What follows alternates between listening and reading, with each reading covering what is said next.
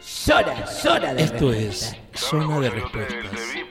Zona de Zona de Respuestas. Zona de Zona de Respuestas. Zona de Respuestas. Zona, de Respuestas. escándalo. Zona de respuesta. Zona de Respuestas. Zona de respuesta. Zona de Zona de Respuestas. Zona de Respuestas.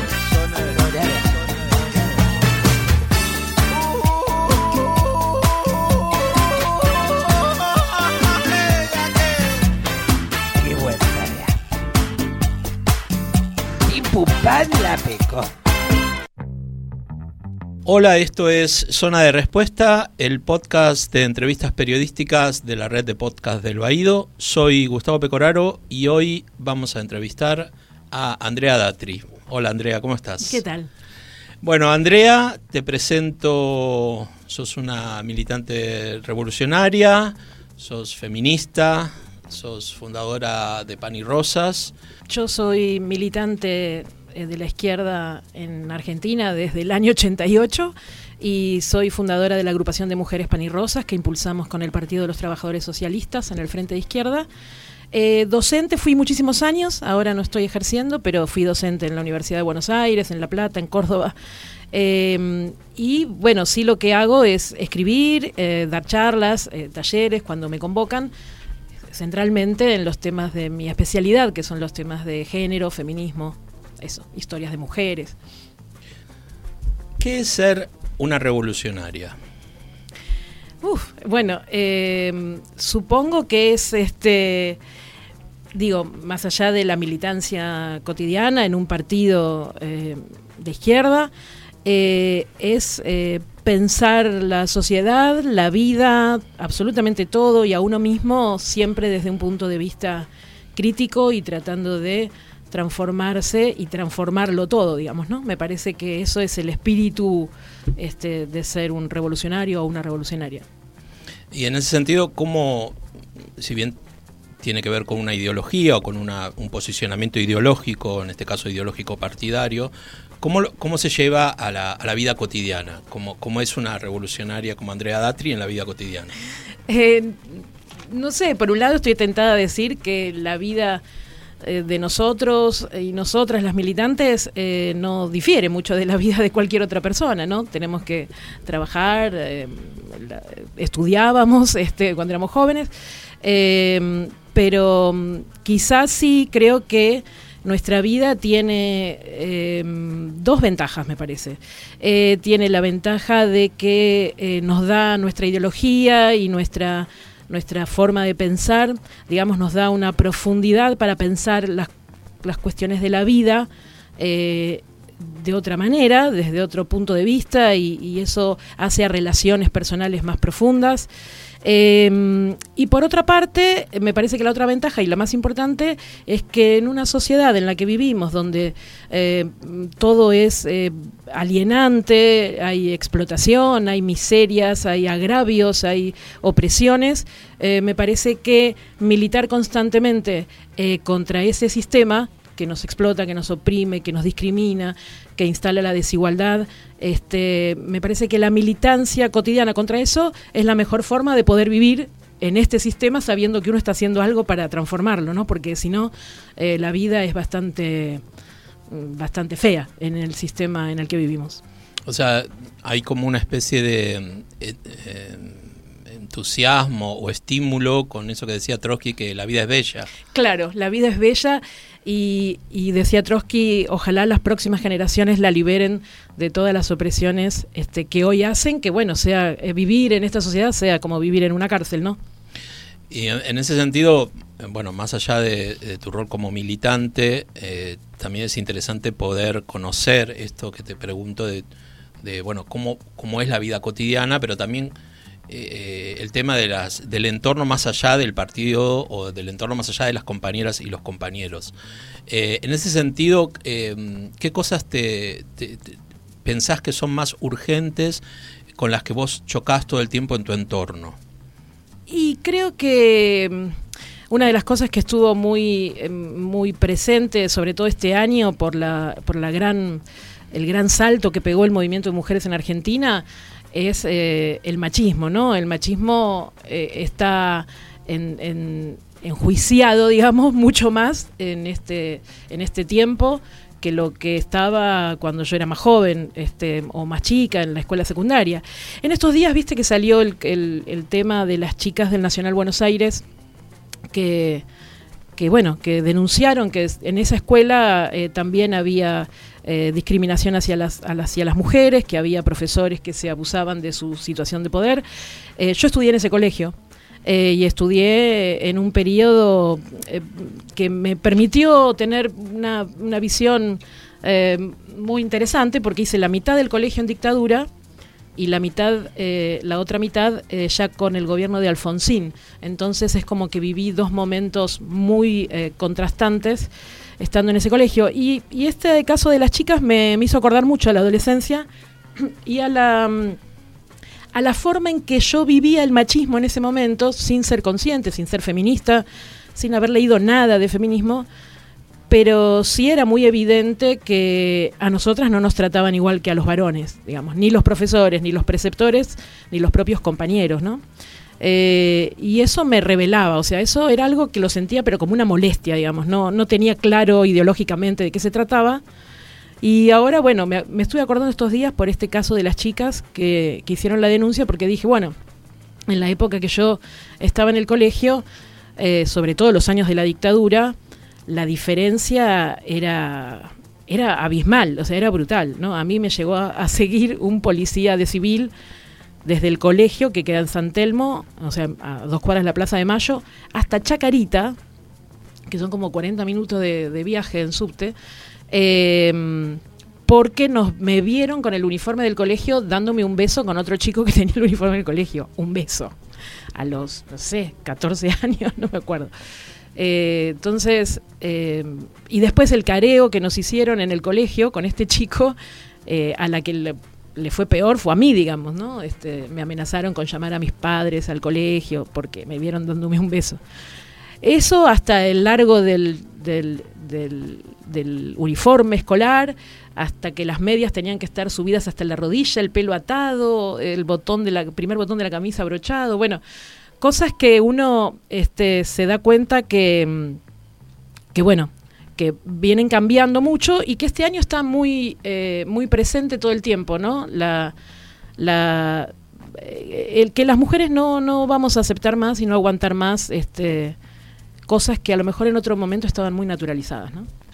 Recién en lo que contabas decías que, que no era, en ese momento cuando, cuando pensás en, en tu paso por el Nacional Buenos Aires, no era feminista o no, no, no había llegado al feminismo. ¿Cómo, cómo, cómo fue? ¿Llegaste al feminismo o te hiciste feminista? Eh, yo primero me hice marxista, me hice militante trotskista y después me hice feminista.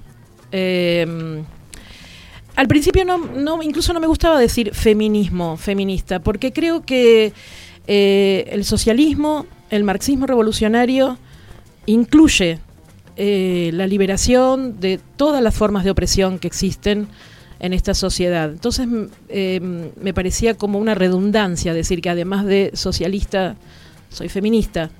Lo entiendo desde un punto de vista de para que la gente me entienda y pueda explicar, decir, bueno, soy feminista, soy socialista, soy feminista socialista. Pero me parece que ser socialista incluye necesariamente ser eh, antirracista, ser anti este, homofóbico, ser feminista, es decir, no, no, lo, no me parece que, se pueda pensar un socialismo y al mismo tiempo decir que, este, que no se está a favor de la liberación de, de las mujeres de su opresión. Eh, pero sí, primero creo que lo que sentía cuando era chica eran las diferencias, las sentía mucho eh, en la vida cotidiana, pero no tenía como una ideología de qué, por qué pasaba eso, digamos, ¿no? Primero después me hice marxista, me hice de izquierda, empecé a militar y quien en realidad me, me planteó que lo que a mí me pasaba y que esa molestia era eh, porque había opresión de las mujeres en esta sociedad fue un hombre, eh, fue un compañero gay.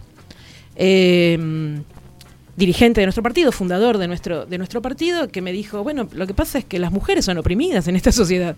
Este, y vos tendrías que saber eso y tendrías que estudiar un poco y, y, ver cómo es la situación de las mujeres, no es la misma que la de todas las personas. Eh, y allí empecé a leer eh, a feministas marxistas, eh, de la misma tradición, digamos, de, mi corriente política. Por ejemplo. Mary Alice Waters, del Partido de los Trabajadores Socialistas de Estados Unidos, o Evelyn Reed, también del mismo partido. Y después del, feminismo marxista empecé a leer a las otras feministas, feministas radicales, feministas posmodernas, posfeministas, eh, también un poco para entender el punto de vista de las otras corrientes y también para pensar desde el marxismo eh, eh, esas teorías y incluso discutirlas y debatirlas, pero conociéndolas, ¿no? O sea que llegué a conocer más del feminismo posteriormente, digamos, y siendo ya más grande. Y, tuviste que, plantarte como feminista dentro del partido también para, para avanzar en, trabas? Mm, no, porque eh, justamente esto que te decía, ¿no? Eh, fue un compañero gay el que me dijo, este, casi que no me lo dijo, digo, pero eh, era como decirme, no puede ser que no seas feminista, digamos, ¿no? Siendo socialista.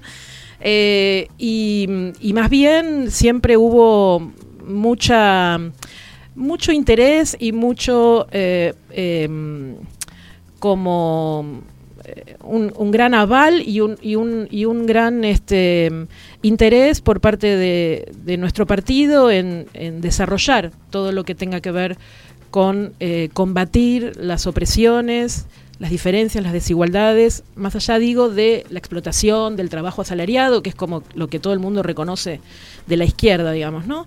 Este, nosotros, por ejemplo, desde que existimos y aún cuando todavía sacábamos 0,0 votos eh, en las elecciones, siempre en todas las campañas electorales planteábamos, por ejemplo, el tema del derecho al aborto en todas las campañas electorales planteamos la separación de la Iglesia del Estado, cosas que en ese momento ni siquiera la izquierda, toda la izquierda se atrevía a plantear, incluso nos han dicho, pero es medio piantavotos hablar de derecho al aborto en, no sé, en el año 90, por decirte algo. Em, y, en esto me parece que, siempre fue distintivo, es decir, no, no tuve que pelearme contra el aparato partidario para poder ser lo que yo quería ser, este, sino que más bien al revés, fue el, propio partido el que me impulsó y me, me apoyó eh, para poder este, desarrollar todo esto que soy hoy, que es haber fundado la agrupación, haberme desarrollado incluso como intelectual marxista alrededor de estos temas, eh, e incluso ser una relativamente una cierta figura este, reconocida en el movimiento de mujeres a partir de mi militancia eh, en la izquierda, ¿no? Em, volvamos a, a, esta, a este momento donde vos y otro grupo de compañeras o, este compañero te lleva o te incita, por llamarlo de alguna manera, a pensarte como feminista y cuál es el paso o cómo fue el paso para la fundación de tu agrupación, se llama Pan y Rosas. Bueno, eso fue muchísimo después, ¿no? Porque nosotras fundamos Pan y Rosas en el año 2003 eh, y allí tengo que eh, reconocer que la idea no fue mía, fue de otra compañera, eh, que es un par de años más grande que yo. veníamos del 2000, de la crisis del 2001, ¿no es cierto? Y teníamos la participación que tuvimos todos en las asambleas de vecinos, en las fábricas tomadas y veníamos participando con un grupo de compañeras eh, de mi partido en la fábrica Bruckman, eh, la fábrica textil que está en pleno corazón de Once. Y mm, allí eran la mayoría mujeres, había muy pocos hombres obreros. Em, y llegó un 8 de marzo, el 8 de marzo del 2002, donde todavía la efervescencia era de asambleas, Asamblea por el Derecho al Aborto, eh, que había fundado Dora Koledesky, la legendaria Dora Koledesky, asambleas de vecinos, fábricas tomadas, movimientos desocupados. Y em, para el 8 de marzo escribí una nota sobre estas obreras textiles de Bruckman, eh, planteando como que ellas eran las herederas de una genealogía de obreras textiles que siempre han dado las, las grandes luchas este, emblemáticas del movimiento de mujeres, ¿no? Este, las, las obreras textiles dan lugar eh, el, famoso este, eh, eh, tragedia de, de- del incendio de la fábrica en Nueva York, en que, que se dice que es el origen del 8 de marzo, este, las obreras textiles que son el puntapié inicial de las grandes huelgas que dan inicio al proceso revolucionario en 1917 en Rusia. Eh, y entonces, bueno, hice como un artículo haciendo una genealogía de obreras textiles y a partir de eso eh, nos relacionamos más con, con estas obreras que lo leyeron en una asamblea, se, lo se intercambiaron el artículo, se lo fotocopiaron. Y, mm, y allí empezamos a participar con un grupo de chicas independientes, o sea que no eran militantes del partido, pero que eran feministas de la universidad, jóvenes, muy jóvenes. Eh, yo ya era grande, en 2013 era bastante veterana. Eh, y, mm, y empezamos a, militar juntas, digamos, ¿no? Y cuando se produce el desalojo, el primer desalojo de Bruckman por la policía, eh, organizamos eh, con las chicas y, yo apelé a, a todas las viejas feministas argentinas que yo conocía de las marchas y todo, a organizar una movilización solo de mujeres para defender Bruckman de la represión y de, del desalojo. Eh, y fue una marcha buenísima, vinieron hasta las compañeras de La Plata, las, las eh, Azucenas, un grupo de feministas de La Plata. Bueno, vinieron todas las, las, viejas feministas que, que fueron como mis eh, maestras, digamos, en términos de militancia feminista, eh, y muchas jóvenes. Y mm, hicimos una marcha muy colorida, con sombreros de brujas y cosas así. Y a partir de ahí surgió la idea de participar del siguiente Encuentro Nacional de Mujeres juntas, planteando eh, contra la violencia hacia las mujeres, por el derecho al aborto y por los derechos de las mujeres trabajadoras. Así que en el 2003 terminamos yendo juntas al encuentro que fue en Rosario, que fue un encuentro de la historia de los treinta y pico de encuentros, fue un encuentro eh, clave, digamos, fue un antes y un después, Rosario del 2003, porque hubo una asamblea que por fuera de los talleres habituales del encuentro, eh, Koledesky llamó, Dora Koledesky llamó a una asamblea para debatir un plan de lucha por el derecho al aborto en Argentina que no nos permitían discutir en los talleres donde se metían las militantes enviadas por los obispos más otras militantes de otros partidos que son bastante clericales eh, y que no querían quilombo, digamos. Y hicimos una asamblea importantísima, hicimos una movilización por el derecho al aborto importantísima, y nosotras, este, que éramos del PTS, más otras compañeras que no eran del partido, llevamos una bandera enorme, violeta, que decía por el derecho al aborto, que salió al día siguiente en la tapa de página 12. Entonces volvimos del encuentro y dijimos, chicas, ¿qué hacemos? O sea, hay, hay que hacer algo porque hay un montón de grupos feministas, pero no hay ninguno que sea un grupo feminista de izquierda, que tenga una perspectiva clasista eh, y que se plantee un feminismo socialista, digamos, ¿no? Y allí, bueno, nos juntamos, éramos 30, ahora somos 3.500, este, éramos 30 y empezamos, bueno, ¿y qué nombre nos ponemos? Y, y una dijo uno, otra dijo otro, y mi amiga Celeste Murillo este, dijo, ella estu- estudiaba historia, dijo, hay una historia interesantísima de las obreras textiles de, de Estados Unidos que se llama Bread and Roses, pan y rosas, y nos contó toda la historia de la huelga esa. Y dijimos, pongamos ese nombre que está re bueno, es re marketinero, dijimos, nos va, nos va a ir bien con este nombre. Y, aparte porque en realidad sintetizaba mucho lo que queríamos decir, que era luchar por los derechos de las mujeres, pero de una perspectiva de clase. Pan y Rosas nos parecía que sintetizaba esa cuestión de la lucha económica o la lucha de clase contra el capitalismo y la lucha por las rosas, es decir, por una vida eh, que merezca ser vivida, digamos, ¿no? Estás hablando de los comienzos de Pan y Rosa en el 2003, Ujú. bueno, con un montón de datos realmente muy interesantes. Y yo te me gustaría que nos hagamos un salto en el tiempo y pensemos 2017-2018.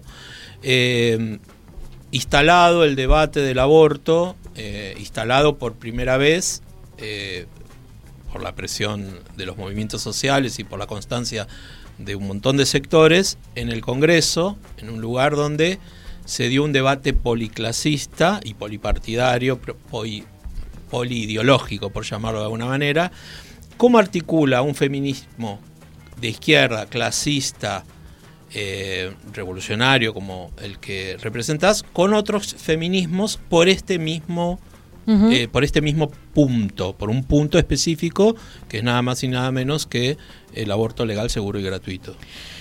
Em, en realidad no es tan, eh, tan complicado, digamos, ¿no? Este, nosotras, es, cierto, luchamos por otra sociedad, una sociedad donde no haya un puñado de, de parásitos dueños de los medios de producción que viven a expensas de la explotación de millones de personas.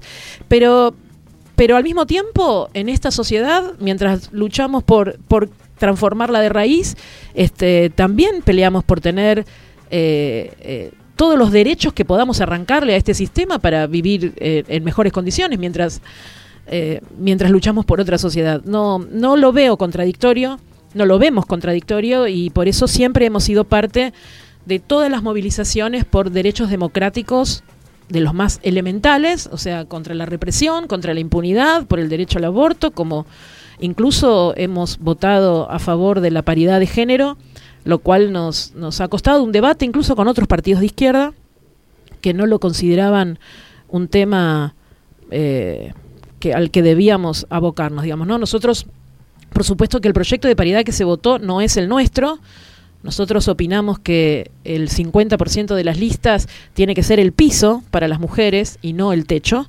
Es decir, que, las listas tendrían que ser con la gente que uno quiera y que las mujeres, que durante tanto tiempo estuvimos postergadas, eh, tengamos derecho a ser de la mitad o más en una lista. Nosotros antes de, de esta ley de paridad habíamos conformado una lista en capital para en la ciudad de Buenos Aires para las elecciones donde era el 70% mujeres y el 30% varones. Pero bueno, es la ley que se votó y nosotros este, la apoyamos finalmente, eh, aunque no era nuestro proyecto. Es decir, siempre, siempre peleamos por... Es decir, si uno, si uno lucha por aumento de salario, o sea, es tan elemental eso como luchar por el derecho al aborto. Quiero decir, ¿es revolucionario? No, no es revolucionario.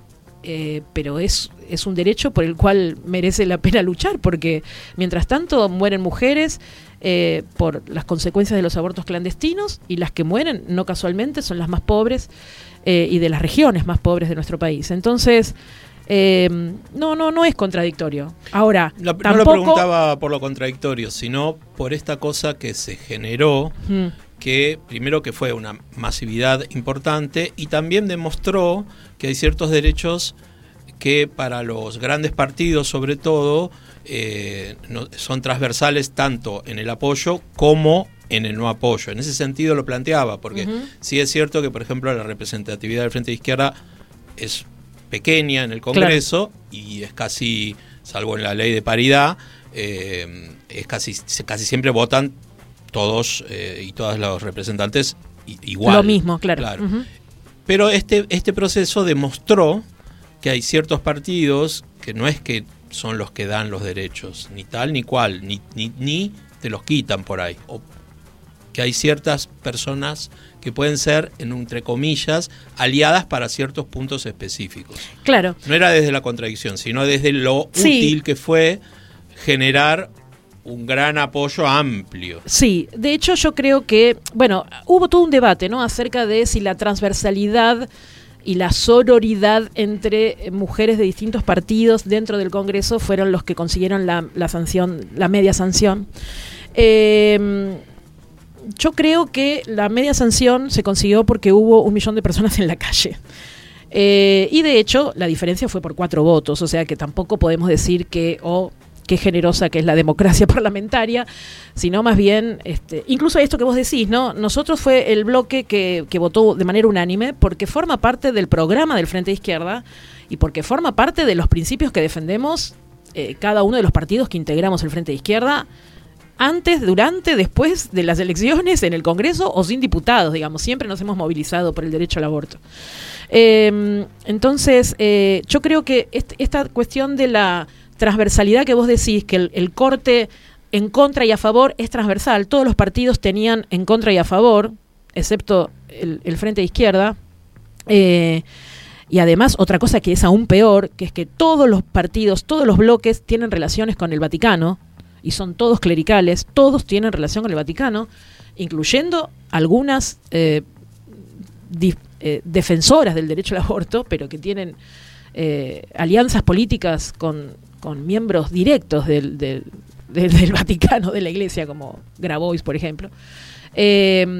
Pero el, el Frente de Izquierda es el único bloque que no tiene relación con el Papa, lo cual es motivo de orgullo o motivo de vergüenza ajena, digamos, ¿no? Porque este, es increíble. Pero bueno, yo creo que esa discusión que hubo sobre la sororidad entre las diputadas me parece eh, que tiene un, un peligro, que es pensar que se consiguió por eso, es decir, porque hubo una, una diputada del PRO, con una diputada kirchnerista, una diputada del PJ y el Frente Izquierda, este, juntos lo lograron, eh, porque la verdad, la verdad es que creo que lo lograron las pibas, o sea, lo logró la calle, lo lograron les pibes, como se dice, porque también había compañeros en las calles que, que hicieron que eso fuera posible. Si no estaban en la calle ese día, no sé qué pasaba después de más de 20 horas de debate eh, con esos dinosaurios de, diputados y que después, bueno, se, se vio de nuevo en el Senado, ¿no? Donde menos de, 70 y pico de personas este, definieron que las mujeres tienen que seguir muriendo por abortos clandestinos en este país. Una, con respecto a lo que acabas de decir, eh, ¿qué sentiste cuando la diputada del PRO, Silvia Los Penato, que cerró el debate, nombró no solo a Loana Berkins, sino también a Dora Koledesky? Bueno, me pareció que hizo un discurso muy bueno, se ve que es una gran política, este, formada por Monzó, formada en el peronismo.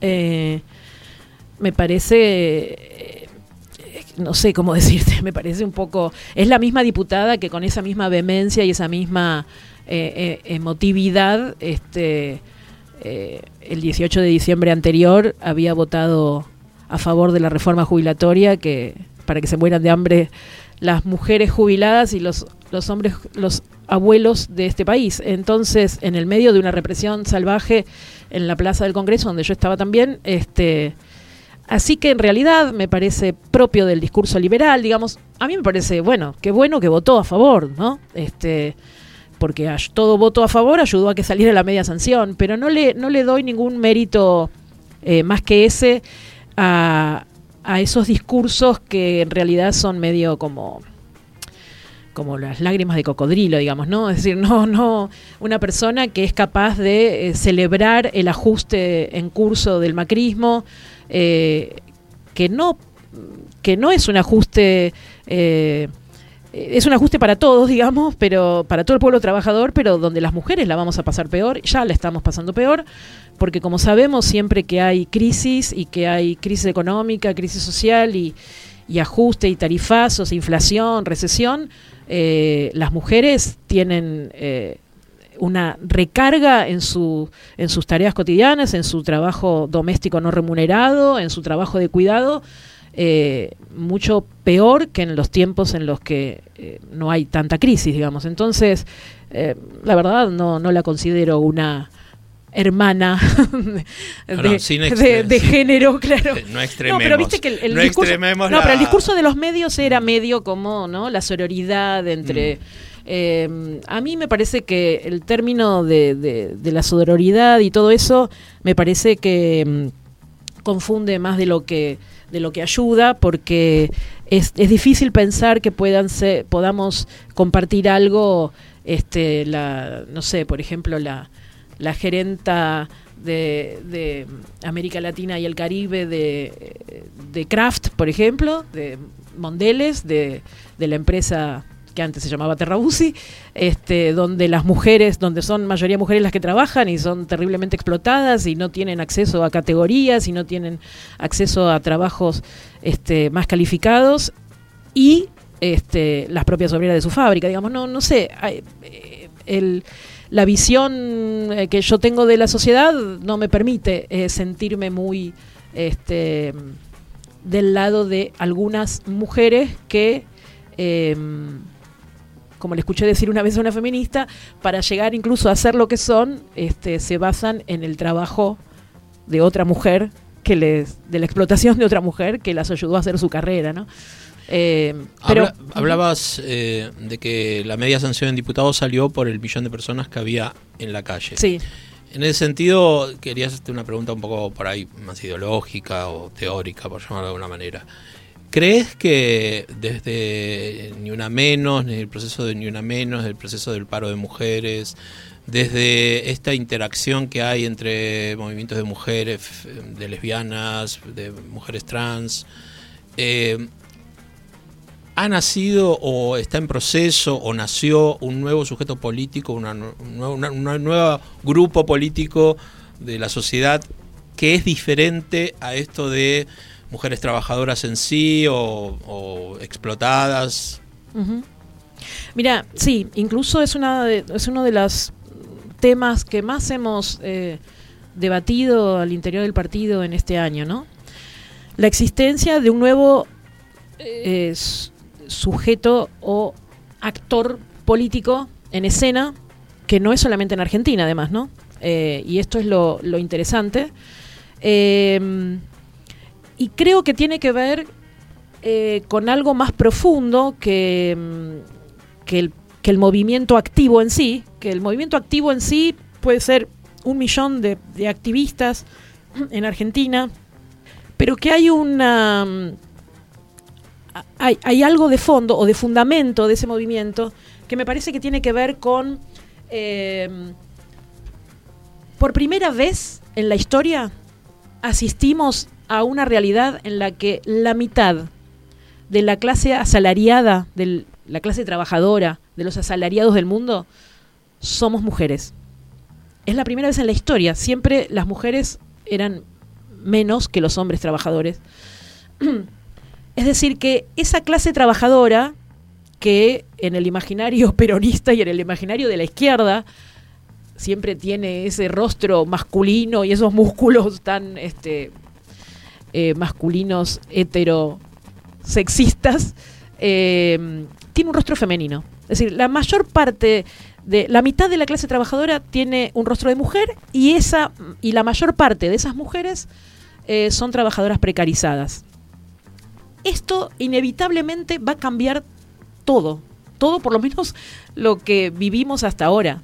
Eh, no, no me parece casual que emerja un movimiento de mujeres tan radical en Argentina, en, en España, eh, eh, bueno, eh, tuvimos las manifestaciones recientes en Brasil, estuvieron las manifestaciones cuando asumió Trump en Estados Unidos, hubo huelga en Francia de mujeres por la brecha salarial, hubo huelga en, Polonia, en Islandia.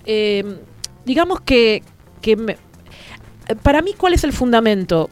Que todavía igual es un pensamiento bastante difuso, ¿no? ¿no? No es que lo tengo claro, pero tengo la impresión de que eh, las mujeres ya eh, son la mitad de la clase asalariada a nivel mundial y al mismo tiempo que hemos pasado todas las oleadas feministas y, los eh, avanzado en derechos durante el periodo neoliberal, las mujeres han conquistado derechos democráticos este, en casi todo el mundo. Hay algo que persiste y se hace y entonces hace que la vida de las mujeres sea más contradictoria, porque ahora tenemos más derechos que los que tenían nuestras abuelas, pero al mismo tiempo sigue habiendo violencia machista, sigue habiendo femicidios, sigue habiendo discriminación, y entonces se hace como una contradicción eh, que no... Mm, eh, que tiene que estallar de por algún lado, digamos, ¿no? A mí me parece que lo que está pasando es eso. Y más allá de que las movilizaciones en Argentina por el derecho al aborto el gran protagonista fue la juventud, eh, incluso yo te diría las niñas, porque había niñas de 11, 12 años eh, manifestándose por el derecho al aborto. Eh, y más bien por eso el movimiento estudiantil o, las chicas, los chicos, adolescentes, muy jóvenes, yo creo que de todos modos eso ha impactado en la clase trabajadora, porque esos chicos tienen madres, tienen padres, eh, y, esto ha generado algo de em, de un espíritu de eh, no queremos que nos digan más eh, lo que tenemos que hacer y cómo lo tenemos que hacer. Pero vos no crees que eso es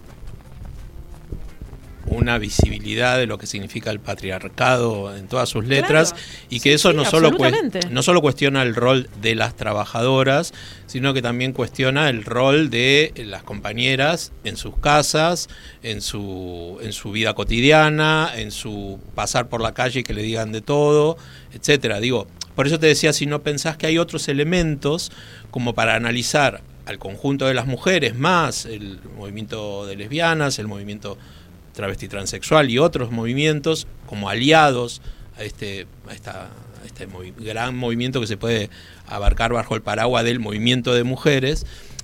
Digo, si no hay otros elementos como más, eh, eh, co- como más precisos o más pequeños que hay como que destrabar, porque este, este no es solo la lucha por el salario, no es solo porque hay el 50% de la de la clase trabajadora o la clase asalariada son mujeres. Digo, tam- también es un, darse cuenta en sus casas, las hijas contra sus padres, la compañera contra el compañero, etcétera. Sí, no, yo me refería a, a esto de que el 50% de la, de la clase trabajadora son mujeres porque es un cambio radical a nivel mundial. Es decir, así como hay un cambio en Europa con el tema de las edades, porque hay cada vez más ancianos y cada vez menos niños, bueno, hay un cambio del cual la izquierda, que es clasista además, tiene que advertir, que es que el, prole- el proletariado... eh, nosotras escribimos una nota con Celeste Murillo hace poco sobre el trabajo doméstico no remunerado que se llama Nosotras, el proletariado, porque para, para demostrar esto, digamos, hay, hay un sujeto nuevo, el sujeto clase obrera es un sujeto que tiene otra cara. Y el movimiento de mujeres eh, me parece que está actuando, todos esto- estos movimientos que vos decís, están actuando como caja de resonancia, diríamos en términos eh, como anticipatorios para mí de una nueva situación política y de una nueva situación de los explotados de conjunto que esta juventud, que el movimiento de mujeres, que el movimiento eh, de la liberación sexual, eh, están actuando como, como emergentes de algo que se está cocinando abajo eh, muy grande, me parece. Este, porque las mujeres, digamos, siempre frente a las crisis sociales, incluso los, cataclismos naturales, siempre las mujeres eh, son la, vanguardia, digamos, en, pelear en los momentos de crisis, están a la cabeza. Bueno, siempre fueron las primeras en iniciar procesos revolucionarios, desde la Revolución Francesa, la Revolución Rusa, todos los procesos más radicales este, políticos y sociales los han encabezado mujeres, eh, mujeres anónimamente, digo, ¿no? Después las figuras son los hombres, pero... eh, pero me parece que lo que estamos a lo que estamos asistiendo es a un cambio más profundo por esta cuestión de que eh, de que las mujeres ya han adquirido derechos democráticos, todos los que este capitalismo permite, estas democracias capitalistas permiten, eh, y sin embargo la vida de las mujeres sigue siendo diferente a la de los hombres. Entonces, están en las fábricas igual que los hombres, están en las empresas igual que los hombres, están en la docencia más que los hombres, en los en otras ramas de los servicios más que los hombres. Y sin embargo, eh, sí, y después vuelven al hogar. y vuelven al hogar y todavía sigue siendo esa desigualdad, ¿no? Lenin decía, la igualdad ante la ley eh, no es la igualdad ante la vida, o no es aún la igualdad ante la vida. Y me parece que esa frase de Lenin, del, creo que es del 21 por ahí, o del 20, eh, es este, hoy es, es- se puede palpar, digamos, o sea, sí, tenemos igualdad ante la ley y tenemos muchísima más igualdad ante la ley que la que teníamos en 1920. Y sin embargo, la igualdad ante la vida, la desigualdad ante la vida, perdón, eh, persiste de una manera tan brutal cuando vos ves los femicidios, cuando vos ves que se mueren chicas por abortos clandestinos, cuando vos ves que eh, eh, porque sos mujer, entonces te tenés que bancar, eh, no sé, tener miedo cuando salís a la calle de noche. Entonces, eh, me parece que esa contradicción es más, es más brutal, ¿entendés? Porque a nuestras abuelas que no tenían ni derecho a votar, no, no se les hacía tan, eh, tan contrastante tener la vida que tenían después en su casa oprimidas porque era la opresión era toda la vida de conjunto. Me parece que esta cosa de haber adquirido derechos con las luchas eh, y, y- que al, al mismo tiempo no se modifiquen cosas mucho más cotidianas y profundas, hace a una contradicción que es muy explosiva y, y a mí me parece muy auspiciosa. No me parece Mm. explosiva, lo digo en un sentido Sí, sí, sí, como de- positivo, de digamos. por- implosionar el sistema por otros espacios. porque me parece que a- acá se está gestando una contradicción que este sistema, esta democracia capitalista no puede resolver hasta el final, eh, por más derechos que sigamos conquistando. eh, y me parece que el movimiento también demuestra eso, porque vos viste que las pibas salieron a luchar por el derecho al aborto, pero en realidad también, o sea, el derecho al aborto lo consideran casi como eh, el derecho a poder decidir yo. Y, no solamente en términos de decidir si me embarazo o no me embarazo, sino a decidir todo. Más allá de- de- del movimiento de mujeres, e insisto, en los últimos, en la última década, en las últimas dos décadas, la izquierda ha tenido que estar atenta, o por lo menos impactada, por un montón de nuevos reclamos, de nuevos sujetos o nuevos actores políticos. Podríamos nombrar el colectivo LGTBI, podríamos nombrar el movimiento de mujeres, pero también eh, hay otras cosas que, que me imagino que la izquierda mira, analiza y toma partido, como es todo el reclamo del colectivo travesti transexual. Y también una cosa que quiero preguntarte, que pasó por, por arriba en un momento y no te quería interrumpir, que es esto de las nuevas formas de relacionarse, el lenguaje inclusivo, el empoderamiento que tienen las jóvenes y los jóvenes con, con eso y cómo lo defienden, y cómo hay todo un gran sector, que eso es lo que a mí siempre me llama la atención, de los que se burlan, los grandes intelectuales, bla. Eh, ¿Qué opinas? Mira, eh, a mí me cuesta un montón hablar en lenguaje inclusivo porque, bueno, no sé, será porque soy de otra generación y tengo que hacer como un A mí esfuerzo. también, ¿eh? Tengo que hacer como un esfuerzo cuando, si estoy en público, eh, me gusta eh, poder, sobre todo si es un público joven, me gustaría poder este, expresarme de esa manera. Eh, pero, no, o sea, no, no estoy ni, ni, o sea, no sé, me parece... eh, eh, cuando los ridiculizan a los jóvenes con, con estas discusiones, eh, me parece patético, o sea, no, no sé, me parece tan me parece tan tonto. O sea, yo no creo que, obviamente, no creo que con lenguaje inclusivo cambiemos la vida que tenemos profundamente. Pero si alguien me está pidiendo que yo no lo mencione como masculino o como femenino, ¿por qué no lo voy a hacer? ¿Qué me cuesta? Es decir, ¿por qué tengo que imponerle al otro eh, la identidad que a mí se me ocurre, digamos, ¿no? Es- eso me parece como me parece como elemental, me parece un respeto elemental, digamos, ¿no? Eh, ahora, no creo que con eso cambiemos el mundo, pero mucho menos me parece eh, tratar eso como si fuera una eh, ridiculez de chicos que, que no tienen nada que hacer, digamos, ¿no? Que es como se los trata a los jóvenes y, y- cuando, sobre todo cuando se trata de estos temas del lenguaje inclusivo.